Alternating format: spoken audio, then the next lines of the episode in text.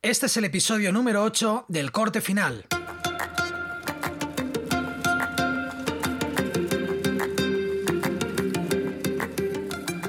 Bienvenidos a El Corte Final, un podcast en el que hablaremos de edición, herramientas de vídeo, cacharritos para el filmmaker y cualquier cosa que creamos interesante.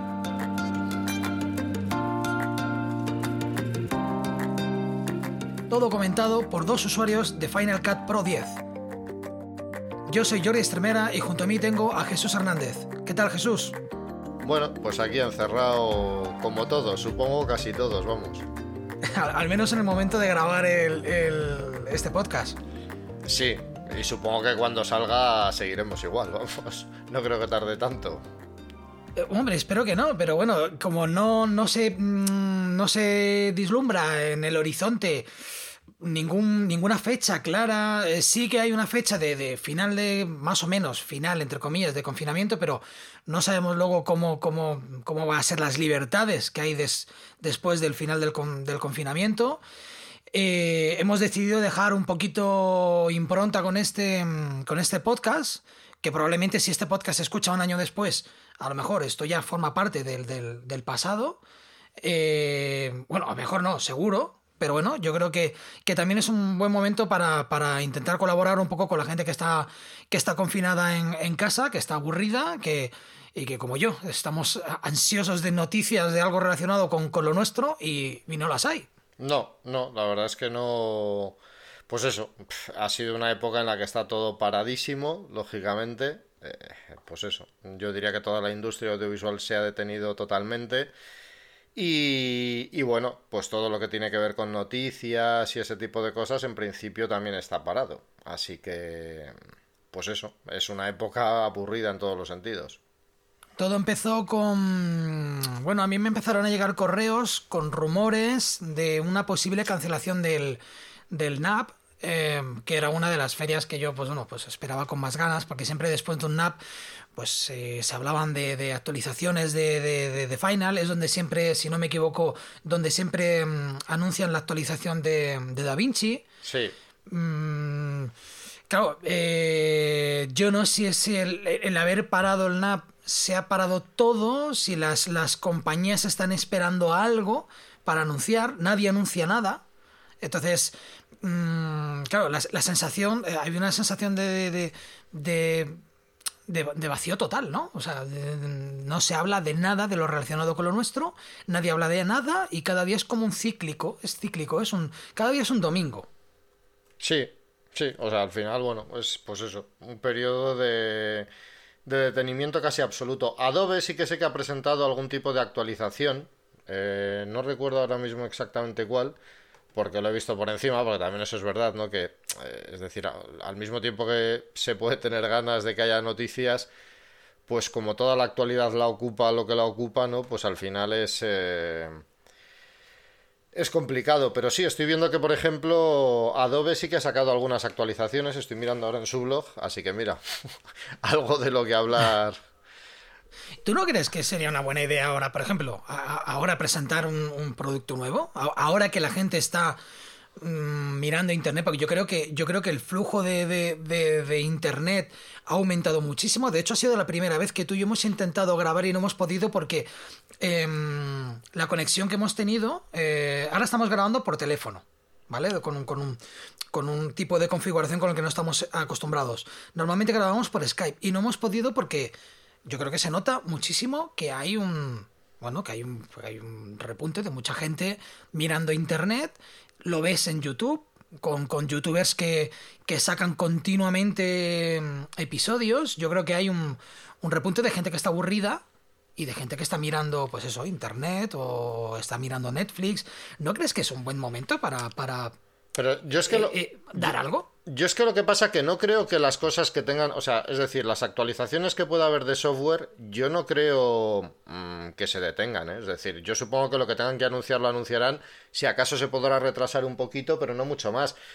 Lo único que hay que tener en cuenta es que, mm, yo qué sé, si una empresa tenía previsto sacar un software, una actualización o lo que sea, en dos meses, por decir algo, pues igual como eh, eh, lógicamente el trabajo no va al mismo ritmo porque cada uno está en su casa y todo ese tipo de cosas, pues es posible que se retrase un poco. Pero yo me imagino que el que tenga cosas listas las sacará precisamente para, para llamar un poco la atención sobre él. O sea que yo no creo que. Es decir, hablamos de. O sea, hablo aquí de cosas de software, es decir, de cosas que sean accesibles y que de las que uno pueda más o menos obtener un beneficio rápido, aunque también es cierto que bueno, que aunque te actualicen ahora un software, como no hay mucha producción, pues tampoco se va a aprovechar demasiado, ¿no? Pero te quiero decir que en ese sentido sí, si ya vas a lanzar un producto como una cámara o algo por el estilo, pues es que no sé hasta qué punto puede ser o no ser una buena idea lanzarlo ahora, en fin. Depende de la cobertura que quieres que tenga, en fin, de, de muchas cosas, ¿no? Porque a nivel logístico, por ejemplo, pues igual presentarlo tú desde tus instalaciones o lo que sea no es muy complicado, pero hacérselo llegar a otras personas para que lo prueben, pues sí va a ser más complicado, ¿no? O sea, va a tardar más, desde luego. Entonces, bueno, no sé. También de cara, por ejemplo, eso, de cara a probar cámaras, estaba pensando ahora que también la faena es que, claro, si tú dejas una cámara ahora a alguien para que la pruebe, pues, eh, hombre, si es alguien que tiene suerte, tiene un jardín grande o lo que sea, pues podrá hacer unas pruebas un poco más, no sé, más vistosas, ¿no? Pero si no, es que la gente se tendría que grabar en casa, entonces tampoco...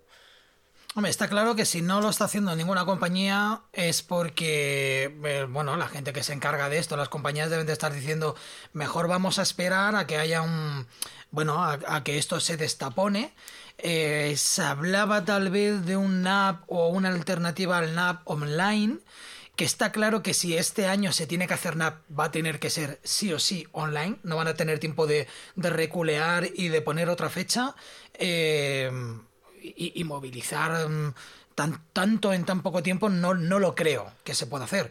Y sigue un NAP online, pues mira, pues sería una, sería una solución, pero eh, las entradas del NAP eran, son bastante caras, ¿no? Sí, sí, estaba mirando ahora, lo que pasa, a ver, no, creo que quieran regalar. No creo que quieran regalar. De primero, regalar mm, que la gente pueda ver por el NAP online, porque yo creo que el NAP no solo se trata de presentaciones, se trata de la presentación más. Eh, puedes cacharrear con el, con el aparatito aquí y puedes hablar con un tipo que te, que, te, que te responderá todas las preguntas y todas las dudas que tú tengas sobre este producto. Claro, un, un app online no deja de ser como una especie como de keynote, ¿no? Solo que la Keynote es, es gratuita. Sí. Claro, no sé si ese es el cometido del NAP. Eh, es que no sé hasta qué punto. Pues, eh, pues eso, no, sé hasta qué punto, digamos, eh, cómo se va a plantear, cómo... Lo estaba mirando ahora en su página web, a ver si veía claramente, explicaban cómo va a ser. De entrada, por lo que estoy viendo, se va a llamar NAP Show Express, entonces se confirma que va a haber un hay un, hay un app, eh, claro, App Show Express. Sí, supongo que va a ser, mira, vamos a presentar las, más, las, las cosas más importantes porque supongo que las empresas tienen, tienen un, calendario de, un calendario de salidas, tienen que cumplir esos calendarios de, de salida. Y no es el caso de todas las empresas, pero sí que muchas, por ejemplo, una, una empresa como Canon, que tiene productos casi cada mes, eh, no puede retrasar mucho tiempo de hecho, se sabe que Canon ha presentado alguna cámara estando, estando las cosas como están. Sí, Sí, eh, estaba mirando ahora, pues lo que, o sea, lo que estoy viendo del NAP es que realmente hay una agenda ya más o menos programada, los días y todo ese tipo de cosas. O sea que bueno, se entiende que, eh, pues, pues eso, serán presentaciones que irán día tras día, por así decirlo. ¿No se sabe, bueno, pone algo de fechas? Sí, el 13 y el 14 de mayo. Bueno, bueno, ahí estaremos. estaremos al tanto a ver qué es lo que se presenta y qué tal funciona. Y bueno, y cuéntame tú un poco, em, Jesús, cómo, cómo has afrontado todo esto. ¿Cómo, bueno, lo has afrontado como todo el mundo, pero profesionalmente, ¿cómo te ha afectado? Bueno, pues yo ahora mismo estoy centrado un poco en la página web, está haciendo más que nada cosas de, eh, vamos, estoy en ello, de optimización de la página web, por así decirlo, SEO, estoy, bueno, pues estudiando un poco cosillas de esas, ¿no? Que me vienen bien para la página web. Y, y eso es lo que he estado haciendo básicamente. Estuve también acabando el curso de DaVinci Resolve, que ya está completo, el, bueno, está en la página web ya disponible. Eso ha quedado un curso bastante largo, de 27 horas al final, porque lo que he hecho ha sido agrupar las cuatro formaciones que tenía antes. Entonces hay, bueno, pues una de edición, otra de talonaje, otra de talonaje 100% práctico y luego la de la, la formación dedicada a fusión. Y, eso es lo que he estado haciendo, básicamente, en este, en este tiempo. Así que... ¿Has notado un repunte de, ventas? Eh, ¿has, notado algo que diga que la gente está... Vamos, yo llevo diciendo mucho tiempo que, yo lo que aconsejo a la gente es que en vez de quedarse en casa con la sensación de no hacer nada y de dejadez, eh, vamos, yo procuro formarme. Eh, todas las mañanas veo cursos.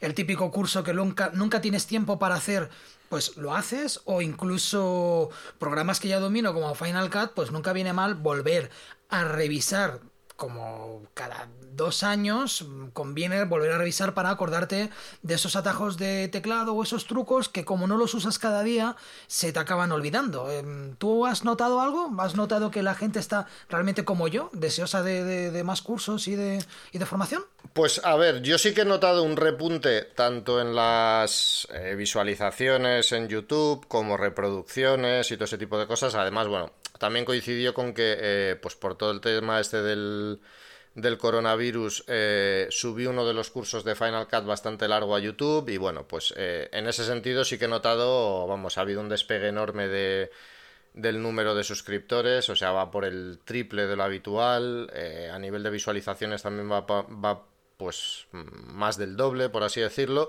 y en la página web las visitas también han crecido muchísimo. A nivel de ventas, la verdad es que yo no, lo que son los cursos no. Supongo que también en parte, bueno, pues es porque teniendo en cuenta la crisis que se avecina, ¿no? Habrá gente que estará en modo ahorro, me imagino, o gente, bueno, que simplemente, aunque esté en casa, a lo mejor ni siquiera tiene tiempo para para este tipo de cosas, ¿no? Porque al final eh, eh, yo sé lo que es tener hijos y, bueno, porque los tengo, vamos.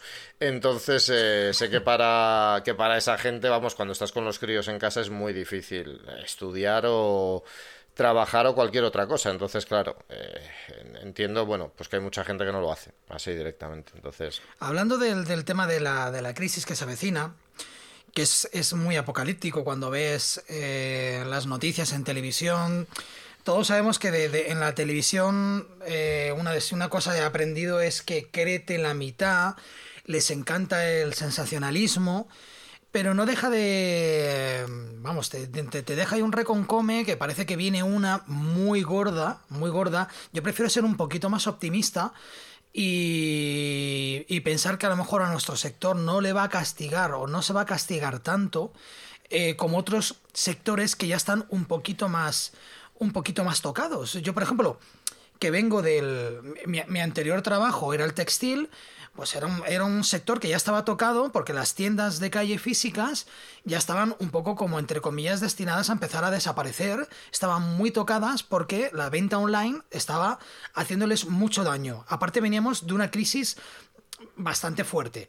Eh, yo entiendo que esos sectores a lo mejor pueden ser un poquito más castigados. Pero ¿tú crees que el sector audiovisual o el nuestro, el de edición, un sector que cada vez se, posiciona más hacia el mundo de, Internet, de los contenidos audiovisuales, ¿tú crees que realmente a, nosotros nos va a hacer daño de verdad? Hombre, yo creo que sí. Sí, es decir, como siempre dentro del sector audiovisual habrá algunos que libren más y otros menos, pero daño sí que va a hacer. De hecho, creo que lo hablé contigo el otro día. Pues, por ejemplo, toda la gente que se dedique a hacer bodas y cosas de ese tipo eh, lo va a tener bastante complicado. Eh, todo lo que sean eventos, bodas y todo ese tipo de cosas van a estar complicadas próximamente. Luego las producciones audiovisuales también, porque es que tampoco sabemos muy bien eh, pues cómo se va a salir de esto, qué restricciones va a haber. En fin, y, el tema de la distancia de seguridad y todo ese tipo de cosas en rodajes, pues eh, en ciertas ocasiones puede ser un poco complicado, ¿no? Eh, no sé. Yo me gustaría creer que va a ser una crisis de un tiempo, un tiempo limitado, o sea, de, de A a B. No es, no es una crisis. Eh, yo creo que la anterior crisis, el problema que tuvimos fue que es una crisis que azotó al mundo entero, efectivamente, pero a España azotó aún más, porque aquí nosotros además tuvimos la, la, burbuja inmobiliaria que no compartíamos con otros, con otros países, que aquí fue muy bestia. Entonces me gustaría creer que, que, que esto, al ser una crisis mundial, eh, se instaurará una especie de, de, orden mundial. O sea, es el mundo intentando luchar contra esto. El, problema, que lo han dicho con respecto a la economía española, es que una gran parte de la economía española eh, reside, por así decirlo, en el turismo. Y el turismo es algo pues que se va a ver perjudicadísimo hasta que este tema no esté, podríamos decir, casi totalmente controlado. Eh, va a ser muy difícil, no me acuerdo cuántos millones de turistas tuvo España en el 2018, creo que fueron 60 millones, no sé, sé que es una salvajada. Pues eh, este año de entrada probablemente no va a haber casi ninguno y el año que viene habrá que verlo, porque es que tampoco... Entonces, claro, al final todo es una pues eso, es una cadena. O sea, porque claro, si toda esa gente está en paro, pues eh, si tiene que haber ayuda, serán los primeros que las necesiten. En fin, no sé, no sé. Yo es que yo no soy muy positivo, la verdad, viendo. Viendo además que es una crisis mundial, que, que en este caso va a ser difícil que unos puedan ayudar más, más que a otros, porque en realidad lo están diciendo. Vamos, antes he visto lo de las cifras estas de recesión del FMI y. Mm, y básicamente decían, por ejemplo, que Alemania iba a caer, creo que era un 4 y pico, un 5 y pico, y España creo que era un 8,5, un 8,3 o algo así. Con esto lo que quiero decir es que ni siquiera los países que están mejor organizados y que van a caer menos y que dependen menos del turismo y todo ese tipo de cosas, se van a librar. Así que no sé, yo la verdad es que no soy muy optimista de cara a a los próximos, diría yo, dos años o algo así. Porque es que, sobre todo, es lo imprevisible de cómo va a evolucionar esto, ¿no? De, que si no hay una cura, de que si se sigue contagiando con esa facilidad y tal, pues igual hay que volver a hacer eh, cuarentenas de este tipo. Y claro, eh, pues me imagino que si ya la cosa está chunga, si dentro de seis meses o cuatro o un año hay que volver a hacer un encierro de estos, pues eh, será todavía más catastrófico. Así que no lo sé. Yo tal vez, a ver, me, refiero a eso. Si todo son especulaciones, eh, yo entiendo que si nos ponemos en lo peor, pues, pues puede ser, puede ser, claro, lo peor es es eh, incluso que la epidemia empeore y que la, tasa de mortalidad sea aún mayor y ya afecta a un, un, a un tanto por ciento de, de la población mucho más elevado que ahora yo me gusta, me gustaría ponerme en, en, un modo un poquito más, más positivo, pensando que es el mundo entero el que tiene que luchar contra esto, eh, no es un problema nuestro exclusivamente. Eh, confío en que dentro de poco, aunque, aunque ya se habla de que si va a haber una vacuna, échale un año. Pero lo que sí que vendrán antes son medicamentos que impedirán que, que que la gente fallezca o que la cosa vaya mucho peor. Con lo cual, eh, a lo mejor si todo esto se, controla a tiempo o antes, a tiempo no porque ya no vamos a tiempo, pero que se controle, eh, podamos volver a una normalidad que no sea tan catastrófica. Lo digo porque mucha gente va a entrar en modo, en modo neurótico y ya ocurrió con la, con la, con la, con la anterior... Em, con la anterior crisis que hubo, yo vi gente que sufrió la crisis sin haberla sufrido. Es decir, gente que no había perdido su trabajo, que en su entorno nadie lo había perdido, pero ellos actuaban como, como cualquier persona que hubiese perdido el, que hubiese perdido su trabajo. Entraron en modo ahorro, entraron en, no gastaban, no salían, siempre diciendo, pues, que es que con la que tenemos encima, pero claro, tú tienes el mismo puesto de trabajo, tú cobras lo mismo, y eso es lo que realmente no ayuda a la economía. Sí, sí, a ver, si el tema con todo esto es que al final estaríamos, o sea, o, bueno, estamos planteando posibilidades cuando eh, nos guste o no, estamos al principio de todo esto. Es decir, eh, sí, se supone que estamos a mitad de camino del confinamiento inicial, a mitad de camino que no se sabe realmente, porque mucha gente dice que hasta mediados de mayo así no se va a recuperar una medio normalidad. Pero es que no sabemos lo que viene después. Entonces, yo por eso precisamente como no sabemos lo que viene después y el futuro es muy incierto, la mayoría de la gente yo creo que va a ser muy precavida. Es decir, eh, me planteo, por ejemplo, que a lo mejor ciertas eh, rodajes, grabaciones que, pueda haber, que se puedan plantear para productos a lo mejor que requieran, eh, yo qué sé, pues mucho tiempo de rodaje, en fin, cosas que sean complejas hasta que realmente no haya una cierta seguridad de que si empiezas ese trabajo no lo vas a tener que parar, de que, en fin, no sé, todo ese tipo de cosas, yo me imagino que muchas cosas quedarán realmente en suspenso durante mucho tiempo.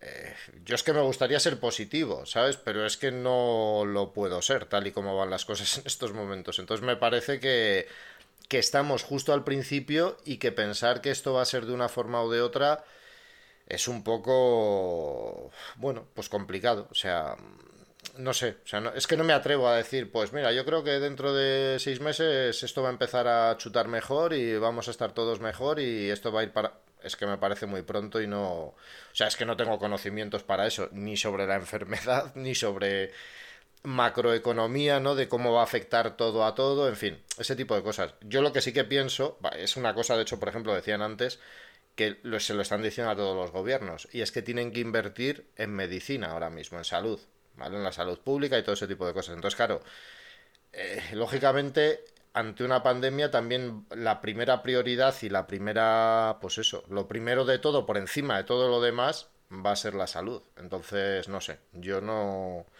por desgracia no auguro un, un gran futuro de momento. Luego ya se verá cómo evoluciona esto. Obviamente el gobierno va a tener que, que poner más recursos en sanidad. Recursos que se han recortado que no se deberían de haber recortado pero yo creo que aunque no se hubiesen recortado seguiríamos estando mal. Pero gracias a Dios, eh, bueno, mira, esto al menos sirve para decir, eh, chicos, mm, vale, esta es nuestra carencia, esto puede volver a ocurrir, con lo cual hay que volver a, invertir en, esto. Esto por un lado. Y yo creo que las empresas de lo que se han dado cuenta es que necesitan que sus trabajadores puedan operar desde casa.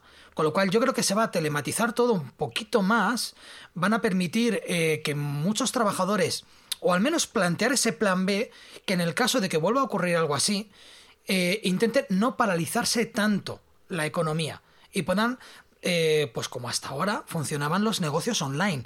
Y mucha gente que estaba ahí en medio impasse de pasar al negocio online, ¡boom! Esto ya es lo que, obviamente, este es el empujón que necesitas para pasar al, al, modo, al modo online. Y es ahí donde entraríamos eh, nosotros, que hacemos los contenidos audiovisuales esa es la parte positiva en la que yo creo que, que, nuestro trabajo puede verse mm, salir no reforzado de la crisis, sino al menos ahí nosotros tenemos una salida que creo que podríamos aprovechar. A ver, yo es que eso no sé, o sea, más que una salida, yo lo veo como una mm, posible solución, pero claro, eh, a ver, o sea, el tema es que al final es una cadena, es decir, eh, ¿A qué me refiero? Pues el que se dedique, por ejemplo, solamente a hacer motion graphics hoy en día lo va a tener relativamente sencillo. ¿Por qué? Pues porque al final el contenido lo genera él, ¿vale? O lo generan varias personas si son un equipo, pero cada uno lo puede generar desde, su sitio. Esas personas sí pueden establecer una dinámica de trabajo de, pues eso, a través de videoconferencias, en grupo y todo ese tipo de cosas incluso se pueden reunir con los anunciantes, o sea, con, los clientes a través de Internet, en fin, o sea, ese tipo, es decir, hay algunos sectores en concreto que la crisis a lo mejor no les tiene por qué afectar tantísimo, ¿no? Porque siempre se van a seguir generando algo de contenidos, del tipo que sean. Es decir, eh, yo qué sé, si una empresa, por ejemplo, quiere vender eh, ordenadores, me da igual, ordenadores o cámaras o lo que sea, y quiere anunciarse en YouTube y en medios online, digamos, que hoy en día mucha gente consume, pues ahí es eso. Si ahora mismo, por ejemplo, tienen la posibilidad de grabar nada, pues igual recurren a gente para hacer una, algún tipo de publicidad rápidas, en fin, dependiendo del producto que sea, ¿no? Es decir, habrá alternativas. Pero, pero claro, el problema es que si todo baja, digamos, si toda la economía baja, baja la publicidad, que es, por ejemplo, una de las primeras cosas que está diciendo mucha gente que está ocurriendo, ¿no? Eh, con esto me refiero, por ejemplo, a medios, eh, yo qué sé, eh, revistas online y todo ese tipo de cosas, yo ya he oído a muchos que están diciendo, pues eso, que les están llamando los anunciantes diciendo que lo sienten mucho, pero que se corta el grifo. Claro, esa gente lo pasa mal luego para sobrevivir. En YouTube y en este tipo de cosas puede pasar lo mismo.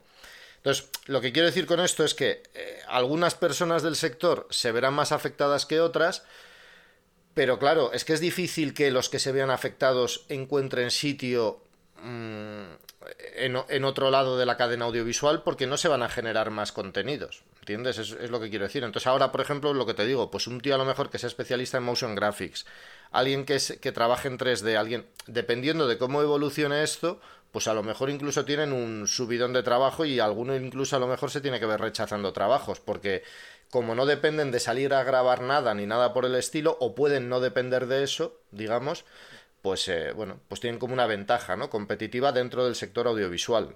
Si lo ampliamos muchísimo, ¿no? Incluimos todo, casi todo lo que puede entrar en él.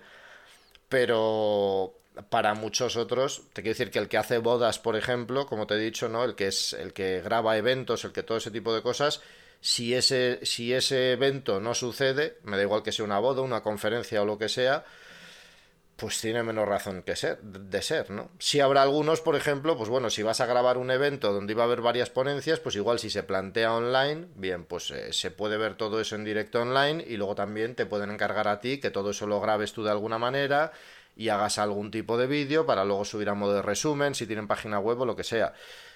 Es decir, habrá tipo, algunas oportunidades de ese tipo, pero muchas se van a perder totalmente.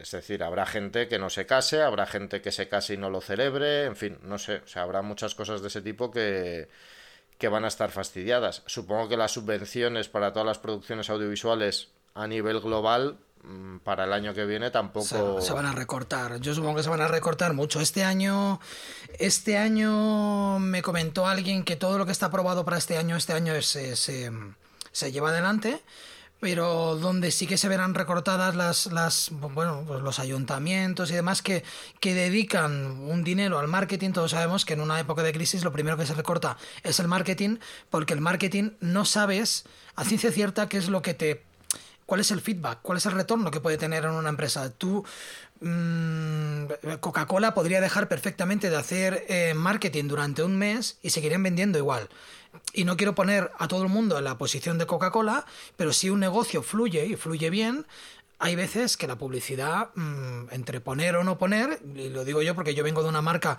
vengo de una marca de, de, ropa eh, que es marca, que ya era famosa, que era una marca famosa, y funcionaba sin publicidad.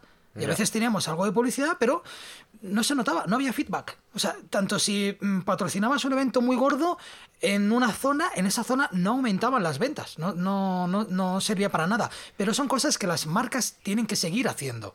Porque si no, si es verdad, desaparecen. Y sobre todo cuando eres una marca nueva. Hoy en día, si eres una marca nueva, o tienes una tienda, o tienes un negocio, lo que sea, si no estás en Internet, no existes. Si no tienes presencia en Internet, no existes. Pues yo me imagino, pues es lo que te digo, pero es que dependerá mucho del tipo de producto que vendan, de lo que puedan resistir o no sin hacer esa. Es que, es, pero yo, o sea, el problema que yo veo, vamos a ver, es que como en este caso lo que dicen va a ser una recesión realmente a nivel eh, global, por así decirlo, en fin, eh, yo creo que se va a notar en todos los aspectos. Es decir, a lo mejor ahora mismo no nos planteamos eso, pero probablemente eh, de aquí a unos meses, si hay mucha más gente en paro, si hay mucha más gente que está en paro en todo el mundo y todo ese tipo de cosas, pues el número de suscripciones a, esto, a, Netflix, a Disney Plus, acabarán cayendo. ¿Por qué? Porque habrá gente que antes tenía cinco suscripciones o tres. Yo tengo tres, tengo Netflix, tengo Amazon Prime y Disney Plus ahora y bueno, pues de momento las voy a mantener, ¿no? Porque Amazon Prime además pues va con lo de Amazon y bueno, pues, es como que esa me vino de regalo y no ni me planteo quitarla. Pero, pero claro, eh, si tu economía va mal, es que hay gente que realmente se tiene que ver en la situación, incluso a lo mejor de cancelarlas todas y decir, bueno, pues mira, durante hasta que no vuelva a tener trabajo, eh, ya me descargaré las cosas de otra manera, ¿sabes? Entonces, no sé, yo creo que es que, que con la recesión que dicen que viene, o sea, es que están diciendo que es que es algo que, no se ha visto así desde la Segunda Guerra Mundial, lo que viene. Entonces, no sé. Y, todo eso encima sin la seguridad de que el tema de la enfermedad vaya a quedar solucionado de aquí a un tiempo. O sea, yo lo siento, pero veo un futuro en general bastante negro. Habrá mucha gente a la que no le afecte al final, porque está claro que cuando hay una crisis y hay de repente dos o tres millones nuevos de parados o los que haya, eh, bueno, pues hay otro porcentaje importante de gente que no pierde a lo mejor poder adquisitivo pero no sé, me parece tan imprevisible que... Es que esa es la diferencia entre la crisis anterior y esta crisis. La crisis anterior fue una crisis en la que eh, la balanza eh, dejó de estar igualada y entonces eh, uno perdía a la vez que otro ganaba mucho. cuando yo me refiero que la crisis es mundial y nos afecta a todos, yo creo que aquí la balanza directamente baja mm, de los dos lados del mismo modo.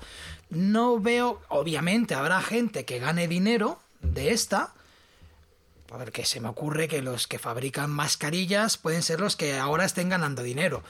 Eh, o los supermercados, pero yo creo que tampoco, yo creo que ni los supermercados, porque los supermercados antes ya lo hacían, no, hacían dinero, la gente comía igualmente. Y las páginas web que estén bien posicionadas para vender cualquier tipo de producto, si está claro, o sea, si eso lo están diciendo, que Amazon y otras empresas han tenido que reforzar las plantillas, pero claro, hay que tener en cuenta pues eso que decimos, es decir, eh, eso es decir, que Amazon, por ejemplo, tenga que. Aquí, bueno, esto ya no sé si es, es, digamos, algo en lo que nosotros podamos entender mucho no, pero tengo que decir, yo me planteo que si Amazon tiene que reforzar su plantilla y tiene que meter a 200 personas, vale, pues son 200 personas que a lo mejor.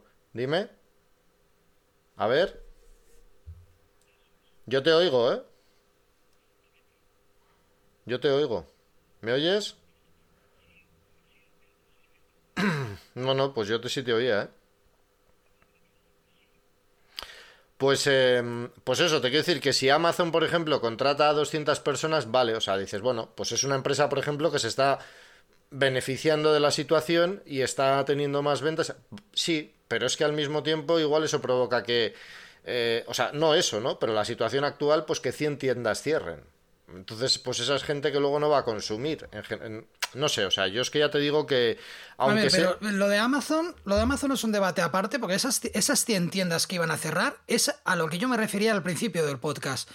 Eh, yo son negocios que yo creo que ya estaban tocados. El, mío, en, en mi anterior negocio en el que yo venía, que era el textil, ya estaba tocado. O sea, ya se sabía, las marcas mm, gordas cada vez están apostando más por tener su propia aplicación y vender ellos directamente el producto o venderlo a través de Amazon, de otras plataformas. La gente a lo mejor nosotros estábamos más acostumbrados a ir a una tienda de ropa a comprarnos la ropa.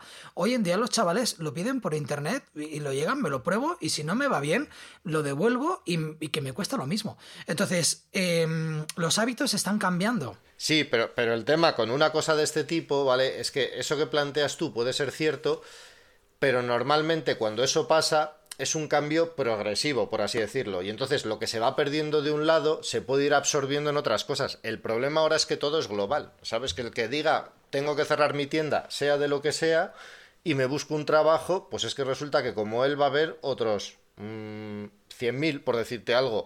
Y como encima las empresas, digamos, que contratan a gente normalmente también van a vender menos, pues, y claro, todo esto en realidad es igual. Es decir, eh, ¿Por qué Netflix se puede permitir hacer las series que hace, las películas que hace, etcétera, etcétera? Pues porque tiene, em, este, tiene una cantidad eh, determinada de suscriptores en todo el mundo, que le genera una serie de beneficios, etcétera, etcétera. Es decir, se dan una serie de circunstancias.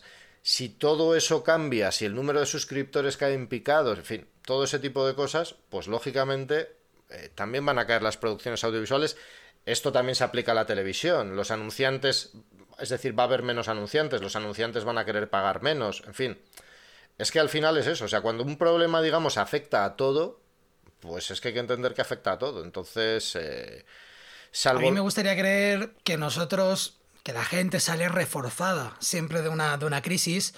Eh, si, te lo, si te fijas, si, si lo piensas, es algo tan simple lo que ha pasado. O sea, es, es increíble que no haya ocurrido antes. O sea, y, aún así podremos incluso, me atrevería a decir que podríamos dar gracias de que este tipo, que el COVID no es tan letal como podría ser un ébola. O podría ser, pues, una de las grandes em, enfermedades que han azotado en el pasado. Eh, es lo que te digo. Por un lado, me parece increíble que no haya ocurrido antes. Y por otro lado, eh, me parece increíble que esto no se pueda, no se hubiese controlado. No, no se pudiese, no hubiese nos pille, hablando mal y pronto, nos, nos haya pillado en bragas a todos. Entonces yo creo que de esta, obviamente, uno sale reforzado. Recuerdo las nevadas, estas tan bestias que hubo hace como, como 5 o 6 años, hubo unas nevadas muy bestias en España y, y en algunas localidades donde no suele nevar, nevó. Nevó y se quedaron incomunicados eh, pues eh, una semana por no tener eh, quitanieves.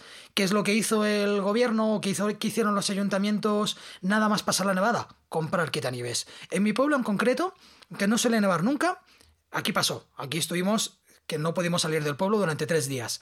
Ahora, cuando anuncian que va a haber mm, peligro de nevadas y tal, eh, rocían todas las calles de sal.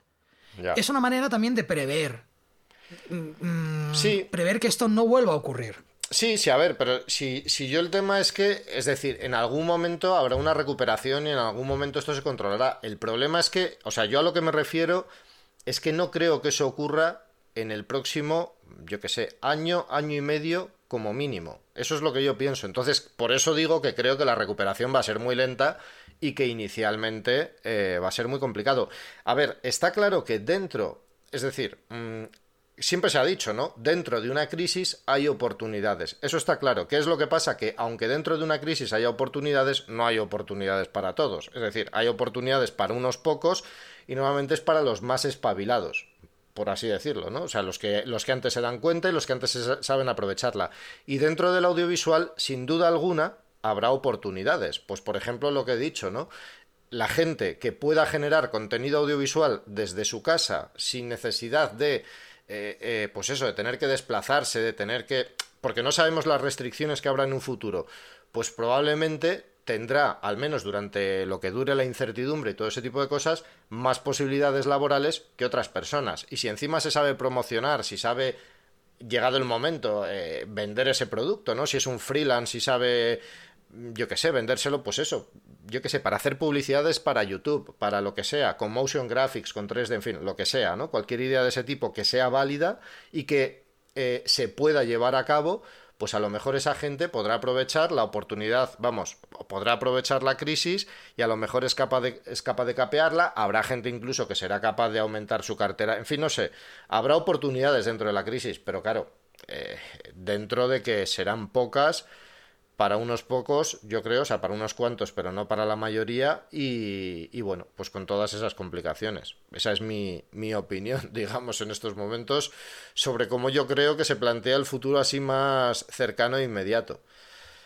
¿Tú qué consejo le darías a alguien que es... Em, que es editor, venga, busca en tu interior, saca algo positivo y a ese editor, aparte supongo que lo que le aconsejarías es invierte en Motion, ¿no? En, aprende a usar Motion o After Effects o, algún programa de este, de este estilo. Hombre, eh, eso supongo que se lo podríamos decir cualquiera sea cual sea su especialidad, pues está claro que mientras no tenga trabajo y se lo pueda permitir, eh, si no se plantea cambiar de sector, ¿no? Y quiere seguir en el mismo y quiere volver a trabajar en él en un futuro, pues cuanto más... Mm, Em, cuanto más estudies o cuanto más aprendas, mejor. ¿Sobre qué? Bueno, pues supongo que sí, ¿no? Que cualquier cosa que sea generar contenidos sin necesidad de, de salir a grabar y todo ese tipo de cosas, pues bueno, siempre será un plus. No sabemos cuándo se puede repetir esto, no sabemos, pues eso, lo que va a pasar en un futuro, entonces, mm, bueno, pues sería una pequeña garantía, aparte que es algo, es decir, aprender a motion graphics o aprender 3D o aprender, en fin, no sé, ampliar un poco los conocimientos, sea cual sea la especialidad de cada uno, pues siempre le va a venir bien, aunque esto no se vuelva a repetir. Y. Yo.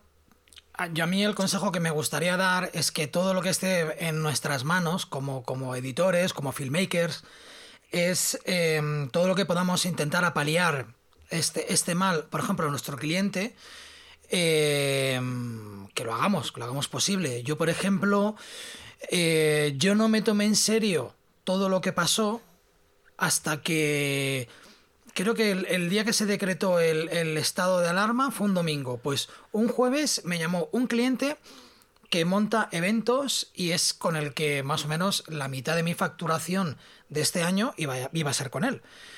Y me llamó, el, me llamó un jueves y me dijo que cancelábamos la mitad del año.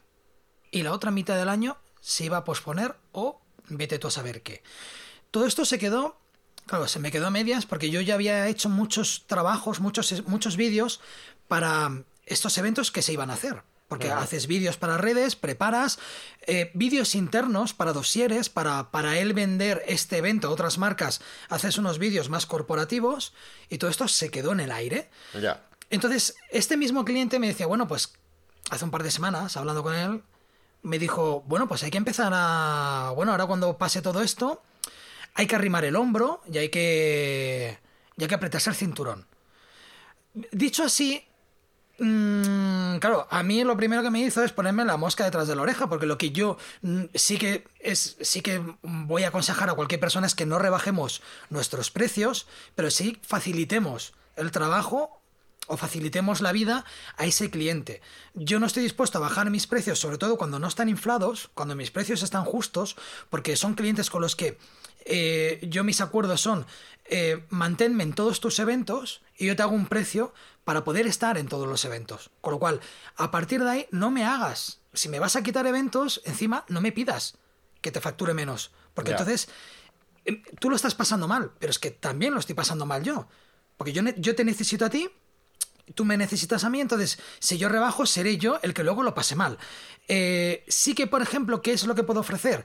Retocar todos esos vídeos que yo ya he hecho antes podemos, eh, se puede retocar, se puede readaptar a cuando se tengan nuevas fechas, se pueden reciclar para el año que viene, se puede incluso cambiar mm, la música y, eh, pues, no sé, con cartelas poner nueva fecha eh, post-COVID. Por ejemplo, se me ocurren mil cosas y eso sí que es verdad de, por ejemplo, no cobrarlo. Entender al cliente que él ya ha hecho un desembolso y que no ha tenido ese feedback. Pues entonces decir, bueno, mientras yo no tenga que coger mi cámara, salir, gastar más dinero de mi bolsillo, pues bueno, mientras sea un trabajo que yo pueda hacer en casa y ayudarte, ahí sí que es lo que nosotros intentemos hacer a paliar eh, el golpe a nuestro cliente y no intentemos sacarle dinero solo porque estemos mal. Porque entonces sí que es probablemente que nuestro cliente diga, me voy a buscar otra opción tal vez más barata o voy a prescindir de vídeo porque no me sale a cuenta. Entonces yo uno de los consejos que doy es eso, es más que intentar rebajar los, los precios, eh, porque saldremos perjudicados a la larga, eh, es intentar ofrecer más servicio. Sí. No sé cómo lo ves tú. Sí, no, yo eso que dices tú me parece, me parece bien. Hombre, al final es trabajar más horas y es rebajar el precio. De todos modos, es que la cuestión de rebajar. Hombre, el rebajar el precio no también dependerá un poco. La diferencia es Claro, la diferencia es que notas que el cliente, o sea, no trabajas más horas porque el cliente abusa de ti. Ya, ya, ya, sí. Trabajas más horas porque, porque ha habido un problema y tú te haces eco del problema y decides echar una mano al cliente. Sí, sí, sí, eh, o sea, eso lo entiendo y me parece bien además porque, bueno, o sea, además si es un tío que sabes que te va a pagar, si no te pide rebajas, en fin. O sea, eso te quiero decir que a mí me parece bien. Yo en realidad, o sea, el consejo que daría es un poco el mismo que el tuyo, pero eh, pues extenderlo en el sentido de que yo creo que lo que hay que hacer en este caso, vamos, la gente que pueda tener, que sea freelance, sobre todo, en fin, que, que negocien ellos los precios y todo ese tipo de cosas, que lo que tendrán que hacer en muchos casos será tener en cuenta las circunstancias de, no sé, de cada cliente, ¿no? Es decir, y, y, hasta qué punto algo que vayas a hacer pues te beneficia o no en función del presupuesto que tenga el cliente. Está claro que habrá muchos no sé, o sea, muchos negocios hoy en día que, eh, que, a lo mejor antes podían gastarse pues el dinero que fuese en un vídeo, 3.000 euros en un vídeo corporativo y de repente ahora mismo dicen, hostia, pues es que sí me gustaría hacer un vídeo, pero es que no me puedo gastar más de 1.500 pues ser flexible no me refiero a decir, vale, pues te hago el mismo vídeo que te iba a hacer por 3.000, te lo hago por 1.500, pero si es lo que tú dices un poco, pues es buscar soluciones, decir, vale, mira, pues si en este vídeo eh, a lo mejor no hacemos esto, esto y esto, lo simplificamos lo suficiente, quedando bien, como para que pues podamos encajarlo dentro de ese presupuesto. Es decir, yo creo que lo principal en este caso es tener mano izquierda, eh, saber venderse, eso siempre viene bien en una época de crisis. Yo creo que viene mejor que nunca. La gente que se sepa vender bien lo va a tener mucho más fácil. Y luego ser flexible sin, sin, sin eso, ¿no? Sin entrar en el esclavismo, sin entrar en el decir, bueno, mira, pues eh, eh, quiero que me hagas el mismo vídeo, pero en vez de 3.000 euros de presupuesto, lo quiero por 500. Y si no, le digo a mi cuñado que me lo haga. Bueno, pues entonces que te lo haga tu pues, cuñado. Entonces, que te lo haga tu cuñado y, le, y, entonces mm, tu cuñado te hará un vídeo que obviamente no vale 3.000 euros y obviamente se nota que ese vídeo no vale 3.000 euros. También es verdad que es una manera de decirle al cliente, bueno, si hasta ahora has estado haciendo los vídeos bajo mi... Eh, bajo mm, mi listón de calidad, en el momento que tú trabajes con tu cuñado, el listón de calidad va a bajar mucho y la gente lo va a notar. Y va a notar que tu empresa ha pegado un bajón de calidad. Entonces, yo creo que, por ejemplo, yo soy más partidario de decir, si por un, por un vídeo vas a cobrar 500 euros, eh, decir, venga, en vez de cobrarte un plus para adaptarte ese vídeo para las redes, venga, por los, mil, por los 500 euros te hago también el vídeo para Instagram, eh, te lo hago en modo portrait, te hago el story, eh, readaptas el vídeo.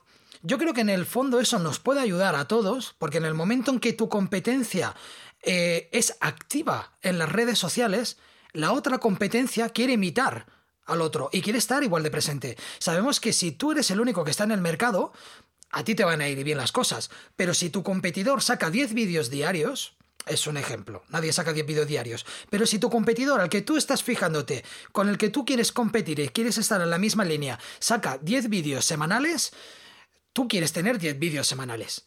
Si de esta manera colapsamos un poquito y hacemos que el audiovisual se mueva, eh, yo creo que es muchísima mejor opción que, lo que hablábamos antes de mm, en vez de hacerle una rebaja al vídeo, prefiero cobrarte lo que tengo que cobrar y darte un poquito más.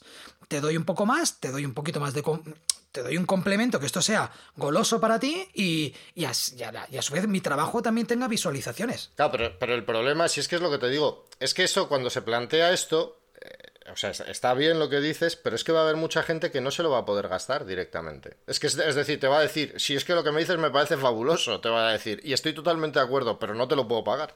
¿Entiendes? O sea, por eso te digo que va a haber muchos casos en los que le van a decir, mira, para lo que antes tenía 3.000, ahora tengo 1.500. ¿Me das alguna solución? Sí o no. Si la respuesta es no, o sea, si la respuesta es no, te doy una solución cobrándote 3.000, pero con un plus, te van a decir, no, es que no puedo 3.000, solo puedo... Es decir... Claro, pero esto, esto ya existía antes, Jesús. Antes, eh, si por un vídeo cobras 500 y el cliente te dice que es que 500 es mucho, eh, bueno, pues bajamos a 400, pero mm, entonces no te voy a dar esto, no te voy a dar esto y no te voy a dar esto otro. Claro, pero, pero claro que existía antes, pero ahora va a existir más. Porque de entrada, por ejemplo, lo estamos viendo. Gente, es decir, hablamos de esto nosotros, pero es como el que tiene un bar y lo tiene alquilado. Mi padre, por ejemplo, o sea, la familia de, mi padre tiene un bar alquilado. De momento, sé que este mes la renta la han cobrado íntegra. Sé que el bar, antes de empezar todo esto, iba muy, muy bien. Pero claro, es lo que dice mi padre. Yo no sé cómo va a ir en un futuro. Dice, a lo mejor sí que le tengo que rebajar la renta durante un tiempo porque es que no me la puede pagar si no. Es decir, a lo mejor si yo le aprieto las tuercas y digo, no, no, no te la rebajo, me dice, bueno, pues mira, entonces sabes que aquí tienes las llaves y hasta luego.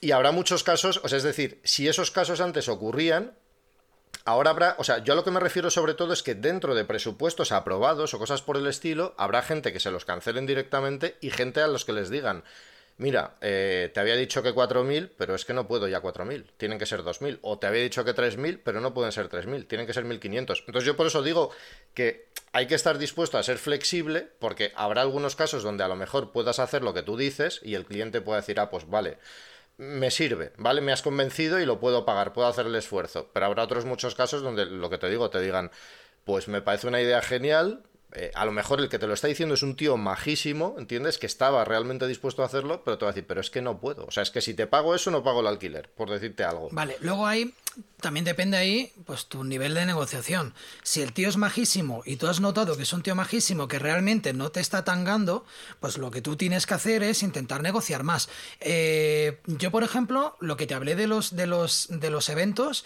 es algo en lo que yo dije, mira, me gustaría eh, si hay eventos donde hay más presupuesto y hay eventos donde no los hay tanto, porque es un, es un evento, son eventos que se van haciendo en toda España, yo entonces yo entiendo que a lo mejor, em, no sé, en Villarrobledo eh, no tienes tanto presupuesto para hacer, el, para hacer un vídeo, eh, pero en cambio para Tarragona sí. Vale, pues hacemos una cosa, en Tarragona me das un poquito más y a Villarrobledo casi voy por lo, por lo puesto. no quiere decir que estés haciendo gratis el trabajo de de Villarrobledo. Lo que quieres decir es que estás cobrando el conjunto, estás intentando asegurarte tener mm, hacerle todos los vídeos al cliente. Pues esto es lo mismo. Si antes tenías, el mismo ejemplo que tú decías, tenía 3.000 euros para un, para un corporativo y ahora solo tengo 1.500. Vale. Podemos intentar rebajar en cosas. Para que el vídeo, porque también puedes hacer un vídeo bueno, si antes tenías pensado hacer un vídeo que te va a costar cuatro días la filmación, oye, pues redúcelo a uno. Sí, A un día o redúcelo a dos y intenta llegar a otro acuerdo, decir, vale, yo esto te lo bajo, pero vamos a hacer una cosa. Vamos a intentar que dentro de dos meses vamos a hacer otro vídeo. Y dentro de dos meses otro vídeo. Intentar hacer, te voy a cobrar poco, pero me voy a asegurar de que seas un cliente asiduo. Sí, pero bueno. Esa, sería mi manera, sería mi manera de, de, negociar, porque normalmente las empresas no necesitan un vídeo, las empresas necesitan muchos vídeos, normalmente. Sí, sí, pero es lo que, pero bueno, al final es un poco lo que yo te decía, o sea, que se trata de ser flexibles y saber negociar y saber hasta dónde puedes llegar y dónde no. O sea, yo a lo que me refiero es que dentro de todo lo flexible y dentro de todo lo que quieras, o sea, dentro de todo lo que queramos ser, o sea, yo por eso te digo que soy negativo, es que como las cosas van a estar tan, tan complicadas, ¿entiendes? Eh, pues es que va a haber casos donde, pues eso, plantees lo que plantees, te van a decir. Es decir, por, lo que el ejemplo que te he puesto, ¿no? Toda la gente que se dedique a hacer, em, eh, yo qué sé, pues bueno, pues lo que hemos dicho, eventos, bodas, todo este tipo de cosas. Habrá cosas donde tú puedas renegociar, pero si el cliente te dice, no, mira, es que, eh, ¿sabes los 10 eventos que iba que tenía organizados? Vale, pues es que no voy a celebrar ninguno, no hay nada que negociar. Es decir, no hay vídeo que hacer porque no hay eventos pues no le puedes decir nada. o si te dice. Claro, Jesús, pero eso es obvio. a ver, si, si, te vas a casar y ahora no te casas, no puedes decir, bueno, pues te grabo un vídeo en casa. Claro. Eh, pero por eso te digo, pero el, el gran problema que yo veo es que eso va a ser una realidad en todo, en absolutamente todo. Es decir, yo creo que todo el mundo se va a tener que apretar el cinturón, ¿vale? Em, y que lógicamente, es decir, hasta los más ricos mm, van a ser un poco menos ricos, por así decirlo. Pero, pero es que va a ser muy difícil, no sé, o sea, yo, o sea, vamos, te quiero decir que me, resulta muy difícil dar consejos, salvo ese, ¿no? Salvo el tratar de ser flexible, flexible y el tratar de aprender. Eh, pero son consejos muy generales, pero porque no me atrevo a dar ninguno más preciso ni de cómo negociar, ni... aparte de que tampoco soy un gran negociador, todo, tengo que decirlo, pero sobre todo por eso, ¿no? Porque me parece que hay tal incertidumbre sobre la que se nos avecina que creo que va a ser jodida, hablando mal y pronto. Sí. Pues, y, y, eh, los clientes. Los clientes no son un gremio, son personas. Entonces cada persona es de un modo u otro. Habrán clientes que aprovechen para renegociar simplemente porque quieren, porque quieren renegociar. Eh, a mí se me ocurre un, un, ejemplo y espero, vamos, a lo que yo me refería cuando, cuando no rebajéis vuestros precios a priori, a priori, si, si tú ves que lo que lo que el cliente quiere de ti es una prostitución, no lo permitas, ¿no? Porque va a haber mucha gente, cuando pase todo esto, eh, muchas eh, compañías de viajes van a bajar mucho los precios. Entonces la gente va a aprovechar y va a irse Mira, si tú tenías un, viaje programado para agosto y ahora te lo han cancelado, eh, si en agosto puedes irte de vacaciones, vas a intentar estirar el doble lo que habías pagado para irte en agosto a tu destino este es un ejemplo. Si en agosto tú te vas a Jamaica eh, y ahora te lo han cancelado, dices, vale, a lo mejor no me voy en agosto, me voy en septiembre, pero ahora quiero irme por la mitad del precio que me iba antes. A eso me refiero con lo de, la prostitución. Si se permite, porque se permite, me parece bien. Si tú has engordado tus precios, si tú has cobrado por ese corporativo 3.000 euros porque es una empresa que tiene mucha pasta y realmente es un trabajo que te va a costar un día grabarlo y un par o tres de días eh, editarlo, mira, pues si, pues si no puedes cobrar 3.000 y cobras 1.500, yo siempre he dicho una cosa, mm, hay una diferencia entre perder dinero a no ganarlo.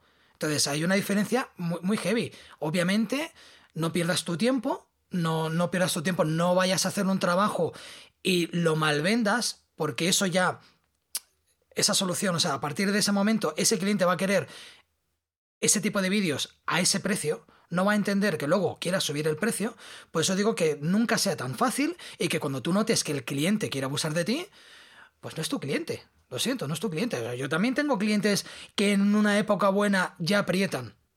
Y, ahora, pues, oye, pues, pues lo siento, sinceramente. Prefiero quedarme en mi casa optimizando mi página web que prostituirme porque no me va a servir, no, me va a servir.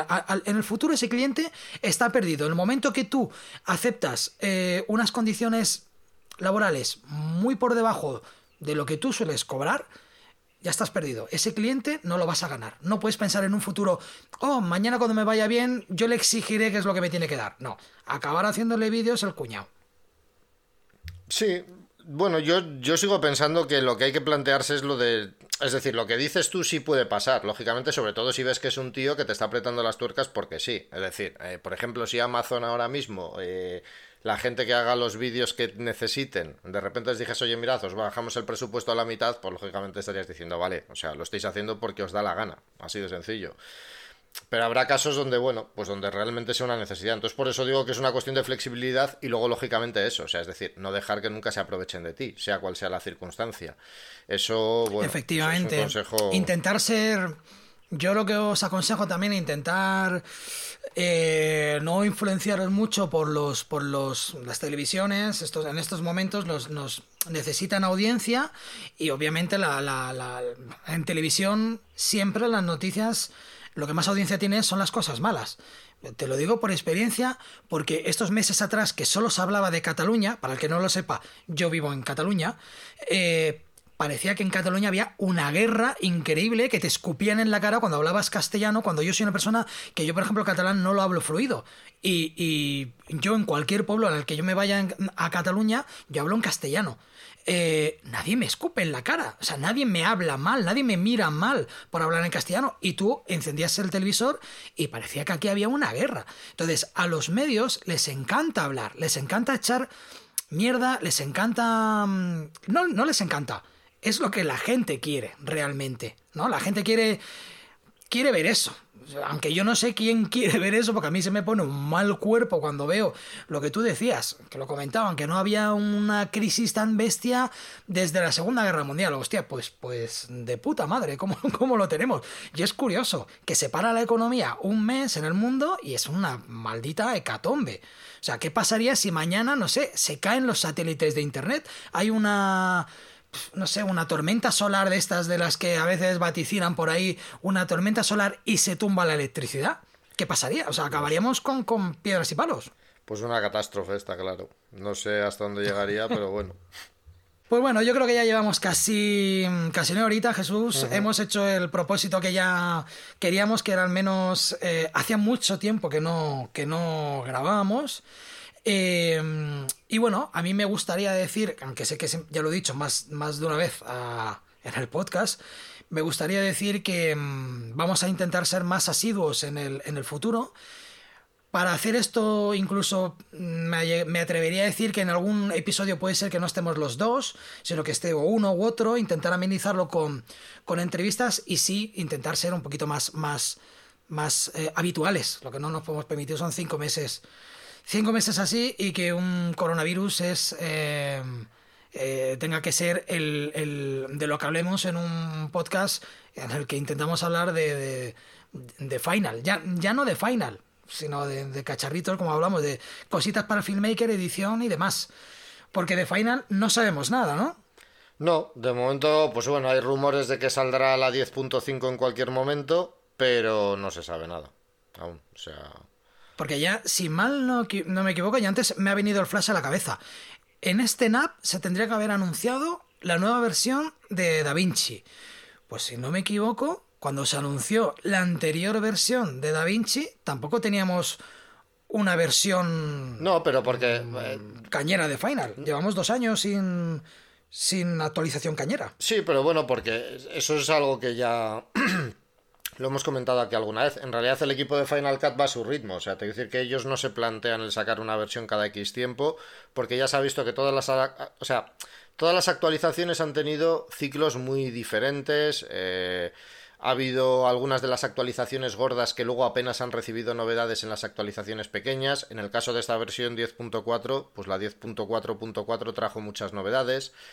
Eh, luego las siguientes ya no, ¿vale? Pero bueno, han sido de, pues de mantenimiento. Sí trajo la novedad esta del soporte de Metal, una de las últimas actualizaciones, que es bastante importante a nivel interno. Pero vamos, que no. Te quiero decir que yo creo que el equipo de Apple no se plantea en ningún momento. Uy, vamos a tener esto listo para este momento que van a sacar estos la nueva versión. No. O sea, ellos van a su ritmo y cuando esté listo estará listo y saldrá. Nada más. Yo creo, que... bueno, me gustaría creer que la siguiente va, a venir una gorda, ¿eh? O sea, lleva llevamos tanto tiempo sin recibir nada que tiene, yo creo que se están esperando a una actualización bien gorda. Sí, yo creo que sí. Yo creo que también, que la siguiente ya va a ser una actualización muy gorda y, y bueno, pues, pues a ver. A nivel de plugins, una cosa que sí destacaría es, no sé si pudiste mirar un plugin que te comenté ayer, el de Topaz Labs. No, la verdad es que no se me olvidó. bueno, pues la empresa de Topaz Labs ha sacado un plugin que está en oferta estos días, no sé si ha terminado la oferta, y es un plugin que yo he tenido la... Bueno, un plugin, es un programa eh, aparte, no se integra con Final, que sirve para rescalar vídeos. Eh, la publicidad es milagrosa. O sea, coges un vídeo en SD y lo rescalas a 4K y se ve muy bien. Yo me he descargado la versión de prueba, he hecho pruebas y efectivamente eh, está muy bien. ¿Vale? O sea, hace un rescalado. En mi caso, creo que sí, utilicé algo, es, un, una imagen en SD que tenía, de VHS, creo. La rescalé a 4K y no solo se rescala, sino que se rescala y gana nitidez. Está muy bien. El problema es que tarda una barbaridad. Con lo cual, por muy barato que estuviera, que en ese momento estaba a 100 euros. Ahora está en 200. Ni siquiera ¿eh? me lo he planteado. ¿Está en 200? Vale, pues acaba de perder la, acaba de perder la promoción que tenía. Ni por 100 euros me lo llegué a plantear. Porque dije, es que un clip de un minuto me va a tener la máquina trabajando un, casi un día. O sea, una mañana entera seguro y no me veía que podía rescalar que durase 30 o 20 segundos. Entonces desistí. Eh, échale un ojo, vosotros también, échale un ojo si, si tal, y, y mirarlo a ver, porque a mí me, me, no sé, me, ha llamado mucho la atención. Sí, estoy, viendo la demo y la verdad es que sí que llama la atención, sí, habrá que echarle un vistacillo. Ah, claro, a mí la demo me maravilló, pero estoy acostumbrado, estoy tan acostumbrado a que las demos sean la hostia y luego lo pruebas en tus carnes y luego no es lo que la demo parece ser. Y sí, en este caso sí, doy fe de que estaba muy bien, pero... Eh, y tengo una buena máquina, ¿eh? Pero es que vale. De todos modos, sí. Estoy leyendo una cosa con respecto a la velocidad, que eh, por lo visto, esta es la primera versión para Mac y eh, de momento solamente utiliza el procesador. no utiliza la GPU. Con lo cual dicen que es un poco más lenta y claro, ahí dependerá mucho del procesador que tenga cada uno. Si solo usa el procesador, tampoco sé hasta qué punto lo, exprimirá a tope, pero suponiendo que lo exprima a tope, pues alguien que tenga una máquina muy moderna con 8 núcleos o, más, o 6 o los que sean, pues eh, le debería de ir bastante mejor. Así que en cualquier caso hay una demo, no sé qué limitaciones tiene, la verdad es que no me he fijado. No, la demo la que yo me bajé creo que era un mes, si no, un mes o unos días, o sea, eh, em, no tenías ni marca de agua ni nada. Era o nueve días, o diez días, o quince, o un mes, no recuerdo lo que era. Yo solo hice pruebas un par de días. Sí que es que es que, claro, es que lo que te digo, una mañana tener el ordenador con el ventilador a, toda leche, que no es normal, que parece que la máquina va a salir volando, pues no merece la pena. A mí personalmente no me merece la pena. Entonces fue que dije, bueno, pues mm, mira, queda, queda ahí. Al menos esta versión, de momento, no me parece. No me parece que yo pueda optar a ella, al menos con la máquina que yo tengo. Sí, es que bueno, también dependerá de, lo, de quien la necesite, o sea, quien lo necesite realmente o no. Lo que sí que he visto, lo he mirado ahora por curiosidad, es que eh, pesa muchísimo como programa. la versión de Mac pesa 1,3 gigas y la versión de Windows 1,8 gigas. Quiere decir que es un peso enorme teniendo en cuenta que es un programa que se supone que solo hace reescalados. Bueno, me parece una salvajada. No sé qué motivo tendrá. Supongo que habrá una buena razón. Reescalado tiene que tener algo de, inteligencia, inteligencia artificial porque no solo hace reescalado, hace el reescalado y además gana mucha nitidez. Sí, sí, sí. pero pero no, es, no es una nitidez de estas de plugins de nitidez que lo que te hace es un falso HDR y... Sí, sí. no, no, o sea, te gana nitidez y dices, hostia, es que está muy bien, la verdad. Sí, no, lo, estoy viendo además que además también tiene un proceso esto de, noise y de block, o sea, de, quitar macro blocking de este que sale con algunas compresiones, eliminar ruido. O sea, no, no, sí, además ya te digo que las, las demos que hay, las fotografías y todo eso que tienen y el vídeo es una pasada. Em, lo que pasa que a pesar de todo me sigue sorprendiendo el peso. O sea, es que un programa que solo hace esto pese 1,8 gigas, es que eh, DaVinci Resolve en Windows creo que pesa pues algo menos de 2 gigas también. Eh, no, me recuerdo el peso exacto, pero vamos, que te quiero decir, y que es un programa que hace muchísimo más. Por eso digo que me sorprende el peso, nada más, ¿sabes? Que no pasa nada, pero que, me resulta curioso que pese 1,3 gigas un programa de estos. y Topaz tampoco es una, es una empresa que que sea muy sonada, muy conocida, que tenga programas muy, muy famosos, porque yo, una de las cosas en las que me, las que me fijo mucho cuando aparece un, típico programa o plugin que promete algo increíble que nadie lo ha hecho, yo me fijo en la trayectoria de esa empresa y si esa empresa viene de la nada, tiendes a pensar, eh, bueno, tú me estás vendiendo la moto, realmente, porque no sueles, no tiendes a pensar que esa empresa tiene la infraestructura para crear esa tecnología. Sí, pero estos me da la sensación. Yo no sé cuánto tiempo llevarán esta gente, pero sí que me da la sensación de que estos. Por los plugins, sobre todo, que tienen de fotografía, ¿eh? Yo creo que esta gente sí que tiene que llevar bastante tiempo. O sea, otra cosa es que en vídeo sea algo nuevo. Eso sí que puede ser totalmente nuevo. No sé el tiempo que llevan tampoco, ¿eh? Pero te quiero decir que sí que me da la sensación de que llevan. De hecho, por ejemplo, así poniendo Topaz Labs, ¿vale? Me estoy, estoy viendo. Eh alguna descarga, algún enlace, fechas y tal, y veo ya fechas del 2014. O sea que bueno, eh, por lo menos en fotografía sí que llevaban, sí que deberían... A mí sí me suenan, ¿eh? Sí, sí, me suenan y ya me había parecido algo de publicidad de ellos. Lo que pasa es que si se son centrados mucho en. Si son centrados en foto, pues la foto, como tampoco es. es mi actividad principal, ni, ni, ni secundaria ni terciaria, pues entonces es como Vale, pues que no les había hecho mucho caso, pero a mí sí que me sonaban. Y ya ver el logotipo y tal, y dices, hostia, estos me suenan. Por eso lo primero que fui a mirar a ver qué plugins tienen. Ya. Porque pensaba que yo que, ya tendría alguno. Cuando me apareció la publicidad por ahí, no sé si me apareció en Facebook o en, o en Instagram, eh, el logotipo ya me sonaba. Ya. Entonces, con lo cual, pues... Yo estaba, la importancia de la publicidad. estaba mirando ahora en Twitter y sé que llevan desde el año... O sea, pone que llevan desde el 2008 en Twitter. O sea que bueno, te dice que tienen 12.000 seguidores. Yo por lo que veo, o sea, además lo, que, lo pone en la propia cabecera esta de, Twitter, ¿eh? ¿eh? el eslogan es The Future of, Photo Editing, o sea, el futuro de la edición de fotografía. O sea que está claro que estaban enfocados en fotografía y me, y me imagino que lo que habrán hecho es básicamente alguno de los plugins que tenían mm, especializados en eso en fotografía, porque he visto que, o sea, la sensación que me da de sus productos es que son sobre todo o sea, lo que tú dices están basados en inteligencia artificial, por lo menos ahora, porque todos se llaman Gigapixel ahí, Denoise ahí, Sharpen ahí, en fin, o sea que, está claro que es todo inteligencia artificial. Y, mm, y me imagino que lo habrán trasladado a, mm, a esto, a, mm, al vídeo. Así que supongo, supongo que será también, si es una empresa que le va bien, a lo mejor es tipo Moca, la verdad es que no, esto ya es una suposición, pero si es tipo Moca puede ser que también vendan su tecnología a otros para que la utilicen en otros programas, plugins o cosas por el estilo. Igual también es una empresa que ha vivido de eso, si tiene una buena tecnología en ese, Puede ser, porque ahora casi todos los programas de. Ahora sí que han salido muchos programas sucedáneos de Photoshop para intentar, pues eso, eh, evitar. Em, pues no, no, ser cliente de Photoshop. Yo, por ejemplo, no lo, no lo soy, tengo el. Yo uso Affinity.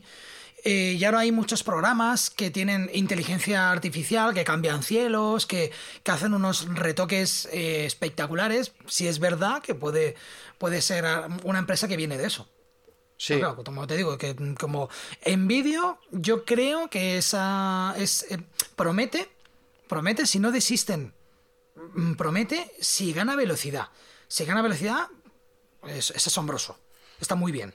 Sí, lo, que pasa que es eso, habrá que probarlo también en un equipo más... Habría que ver cómo va en un equipo más potente, quiero decir, y cómo le, le, mm, le afecta, porque no he visto exactamente hasta dónde puede llegar, cómo le afecta la aceleración GPU y todo ese tipo de cosas, porque es decir, si aprovecha, por ejemplo, en Windows muchísimo CUDA, pues a lo mejor le puedes meter dos tarjetas gráficas y yo qué sé, y lo que en tu ordenador iba a tardar una mañana, pues ahí tarda 30 minutos. Porque es que puede ser, o sea, es, decir, hay veces que la aceleración gráfica, cuando se aprovecha, o sea, disminuye los tiempos de render una barbaridad. Y de hecho se sigue notando, o sea, en yo que sé, cuando tú vas a exportar un proyecto de cualquier programa de, edición de vídeo, tú te coges, por ejemplo, ahora mismo un Mac Pro del 2013 que no tiene compresión por hardware en HVC o H264 y cualquier exportación que hagas de un proyecto largo, como tiene que hacer esa compresión también, tarda muchísimo, o sea, tarda a veces más que en un equipo mucho más sencillo, pero mucho más sencillo que puede ser un MacBook por decirte algo. Porque como tiene el chip T2 y se encarga ese de la compresión, o la propia tarjeta gráfica se encarga de la compresión,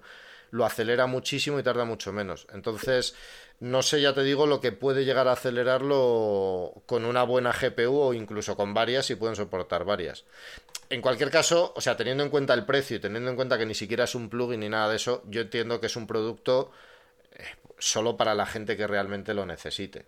Yo qué sé, pues si tienes, por ejemplo, una empresa que, entre otras cosas, eh, tiene un servicio de restaurar VHS familiares y cosas por el estilo, pues a lo mejor, es decir, puedes cobrar por restaurar un VHS, eh, yo qué sé, lo que cobres, 60 pavos, o sea, por, por capturarlo y ofrecer la restauración, pues, pues yo qué sé, por el doble o por el triple, ¿entiendes? Y si tienes este programa, pues a lo mejor te compensa.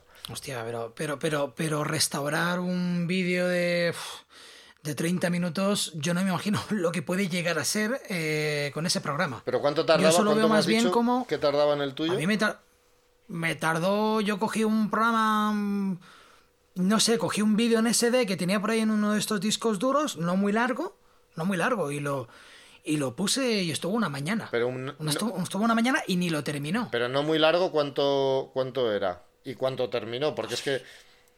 Cinco minutos, una cosa así sería. Ya, ¿y cuánto, y sabes qué porcentaje? Es que, a ver, te quiero decir que eso puede parecer mucho, ¿vale? Pero si tienes un equipazo es decir, un ordenador de la leche, o si tienes incluso un ordenador montado en exclusiva para esto, porque restauras vídeos de ese tipo, pues oye, mm, te quiero decir que es que eh, te puede venir perfectamente alguien con un vídeo VHS de su cumpleaños de hace 35 años, ¿entiendes? Y que no esté mal de dinero y que le digas, oye, pues mira, te lo puedo pasar a un DVD o a un fichero H264 por 60 pavos y si quieres le enseñas una demostración, te lo dejo así por 250. Y más de uno igual te diría, hostia, no. O sea, los demás vídeos pásamelos igual, pero este en concreto pásamelo. O sea, que quiero decir que si está ahí, aunque tenga ese precio, sí puede tener, sí puede tener su clientela. Y luego es lo que te digo también. Eh, si aprovecha la GPU y se puede, funciona en PC y todo ese tipo de cosas, pues ten en cuenta que igual hacer uno que un ordenador vaya cuatro veces más rápido que el tuyo pues igual te gastas 2.000 euros si es un PC, ¿entiendes? Y lo usas solo para eso. Yo es que lo vi más como una opción típica de cuando, bueno, pues no sé, editar un documental y algún, algún clip que tienes en mal estado, pues lo quieres rescalar. Yo lo vi más como eso, como un programa que te ayuda a utilizar algunas imágenes. Sí, no. No como para algo muy bestia. Sí, no, pero bueno, yo, o sea, te digo esto, o sea, para lo que tú dices, yo creo que estará muy bien también. Pero para lo que yo te digo, a ver, yo por qué lo planteo así, porque en realidad es algo que no te daría trabajo, ¿entiendes? En el sentido de que si tú tienes ese tipo de... Eh, no sé cómo decirte, o sea, a ver, es que dentro del sector audiovisual también hay empresas que siempre que se, se hiperespecializan muchísimo, ¿entiendes? Entonces, si tú tienes, por ejemplo, eso, algún tipo de servicio de restauración o todo ese tipo de cosas, tener un programa que te mejora las imágenes de una forma más o menos automática, con esa calidad, si el único problema es el tiempo de render, no sé, o sea, es algo que siempre se puede solucionar y no es tan caro si todo puede escalar, ¿entiendes? Te quiero decir que montarte, imagínate, si lo, que te he dicho, si lo que tú en tu ordenador tardaba una mañana con dos mm, tarjetas gráficas, dos RTX 280 en un, 2080 eh, en un PC, tarda, mm, lo hace en tiempo real, por decirte algo, imagínate, o lo hace cinco veces lo que tarda el tiempo real, pues es que esa inversión a lo mejor te vale en un PC 3.000 o 4.000 euros como mucho, ¿entiendes? Entonces, dependiendo... yo supongo que si una empresa se dedica a hacer eso, ya tiene otras opciones que no este programa. Sí, bueno, pero depende. Si eres una empresa, lo que te digo, que te dedicas a restaurar cosas, pero a un precio bajo, ¿entiendes? O, o, simplemente lo puedes añadir como una opción, ¿entiendes? O sea, si tú hasta ahora simplemente pasabas de VDs a, a ficheros H264, o sea, VHS a H264 sin hacerles nada, pues si de repente te sale un programa que de forma automática en una noche, imagínate, te saca el vídeo con mucha más calidad, pues bueno, tendrás que valorar tú cuánto gasta tu ordenador en esa noche y cuánto tal, porque en realidad es lo que te digo, será apretar un botón, dejarlo hacerlo y a la mañana siguiente coger el resultado. ¿Sabes? Por eso te digo que, bueno, pues que puede ser una posibilidad para ese para ese software. O sea, porque es todo automático o casi automático, según entiendo. O sea, que no tienes tampoco que hacer muchos ajustes. Que una vez lo tienes no, no, no, no tenías, no tenías apenas ajustes. Pues, pues nada, yo eh, os dejaré el link en las notas del programa por si queréis echar un ojo y juzgar por vosotros mismos. Eh, ¿Alguna cosita más que añadir, Jesús? Nada más. ¿Hacemos alguna promesa de que vamos a volver pronto? Yo lo dejaría así, ya veremos. Venga, yo creo que dentro de poco podremos volver. Eh, lo que sí que os voy a pedir es que, bueno, que nos echéis una mano compartiendo en vuestras redes el, podcast. Eh, que nos deis cinco estrellitas si os gusta, que nos dejéis comentarios y si tenéis que mandarnos algún correo, pues que lo hagáis al corte final podcast eh, y nada, nos esperamos en el, en el, siguiente, en el siguiente episodio. Ah, por cierto, si os ha gustado, eh, tenéis que saber que os podéis suscribir en todas, en prácticamente en todas las plataformas de podcast que existen. Jesús, nos vemos en el siguiente podcast, ¿vale? Muy bien. Hasta la siguiente. Un saludito. Venga, hasta luego.